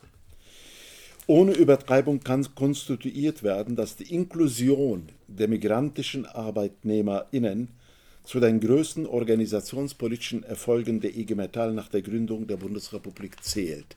Übrigens ähnlich hat das Bertolt Huber auch formuliert in einem äh, kleinen Beitrag für ein, Band VS, äh, VSA-Verlag vor 10, 15 Jahren.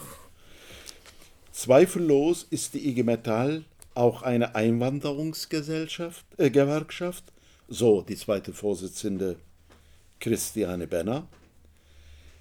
Keine politische Organisation und kein Verband organisiert annähernd so viele Migrantinnen wie die IG Metall. Aber es waren wieder die migrantischen Funktionäre, und die Mitglieder des Bundesmigrationsausschusses, die Druck machten, damit die erste BIM-Studie durchgeführt werden konnte. Fazit. Die gewerkschaftlich organisierten Migrantinnen sind nicht nur passiv in die IG Metall eingetreten, sie haben diesen Tanker, der auf eine über 130-jährige stolze Geschichte zurückblicken kann, weiterentwickelt und geprägt so wie sie mit ihrer Anwerbung, Zitat, nicht als Gäste in unser Haus eingewandert sind, sondern das Haus Bundesrepublik Deutschland mit aufgebaut haben. Und das zitiere ich aus dem Vorwort von äh, Christiane Werner, die äh, geschrieben hat, dass äh, die Migrantinnen und Migranten nicht äh, sozusagen als Gäste gekommen sind, sondern sie haben das Haus und dann beschreibt sie, in welchen Bereichen und wie das aufgebaut haben.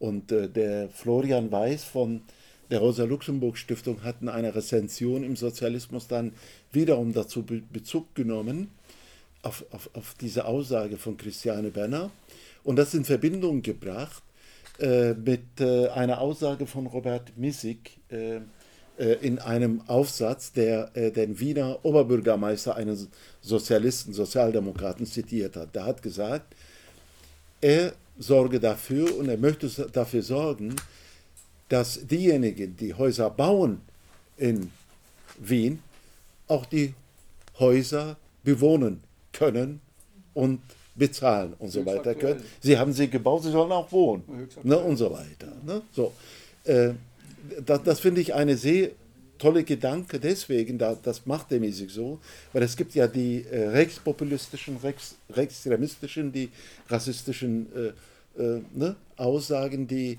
äh, auf Vorrechte äh, beharren, auf Privilegien beharren und äh, so nach dem Motto handeln, ja gut, jeder kann aus jeder Welt kommen und bauen und tun, er soll arbeiten, äh, Mund halten und wenn wir ihn nicht brauchen, soll er dann wieder abhauen. Ne? So. Hier ist eine andere Gedanke drin und das ist eine Gedanke, die, die äh, finde ich genau die goldrichtige ist gegen diese äh, äh, äh, Denke, rassistische Denke, nämlich zu sagen, wer das Haus baut, darf auch den bauen. Und die sind nicht gekommen äh, als Gäste und wurden als Gäste behandelt, sondern die sind hier gekommen und haben diese Republik mit aufgebaut und so. Das finde ich äh, sehr gut. Ähm, diese partizipatorische Politik, die seit Mitte der 70er Jahre sukzessive entwickelt wurde, hatte zweifellos viele Höhen und Tiefen. Sie stand jedoch oft konträr zu einer repressiven staatlichen Ausländerpolitik, die jahrzehntelang auf strukturelle und institutionelle Diskriminierung und Ausgrenzung der älteren Migrantengeneration einerseits und einer unrealistischen Assimilation der Jüngeren andererseits setzte. Die Politik der Verweigerung von Anerkennung der migrantischen Bürgerinnen als freie Ungleiche, der jahrzehntelangen Ausschlusses von politischer Teilhabe und somit der staatlich geförderten Verletzung von Würde ist gänzlich gescheitert. Schlimmer noch, sie hat, wenn auch vermutlich unbeabsichtigt, rassistische und rechtsidentitäre Bewegungen salonfähig gemacht. Daraus können wir schlussfolgern, dass es in liberal-normativen Demokratien nicht um Integration oder Differenz geht, sondern um Anerkennung, politische Teilhabe und Repräsentanz. Trotz Differenz, trotz Differenz. Gerade ethnisch, kulturell und religiös ausdifferenzierte Einwanderungsgesellschaften sind auf Gleichheit und wertschätzende Toleranz angewiesen, damit ein friedliches und solidarisches Zusammenleben dauerhaft möglich wird. Denn, Zitat, das ist von Minima Moralia von Adorno, denn die Aussöhnung von Differenzen jeglicher Art ist nur durch gleiche Rechte möglich. Und so. Äh, damit würde ich äh, schließen. Also, weil ich der Meinung bin, es geht nicht um diese ja, Dichotomie, die manchmal gesagt, Integration, Assimilation. Es geht nicht um Differenz oder Teilhabe, äh, sondern in einer wahrhaften Demokratie geht es um Partizipation und Gleichheit äh, trotz Differenzen. Es geht übrigens auch um Vielfalt und Diversität, aber Vielfalt und Diversität allein hat überhaupt keinen kein Wert, die ist real da. Ich glaube, keine einzige Organisation und keine Partei in Deutschland ist annähernd so divers wie die Tories in Großbritannien. Und die sind trotzdem rassistisch Ja. und machen rassistische, neoliberale und sozialdarwinistische Politik. Deswegen geht es nicht, das ist, das ist ohnehin gegeben und Realität, die Diversität und Vielfalt.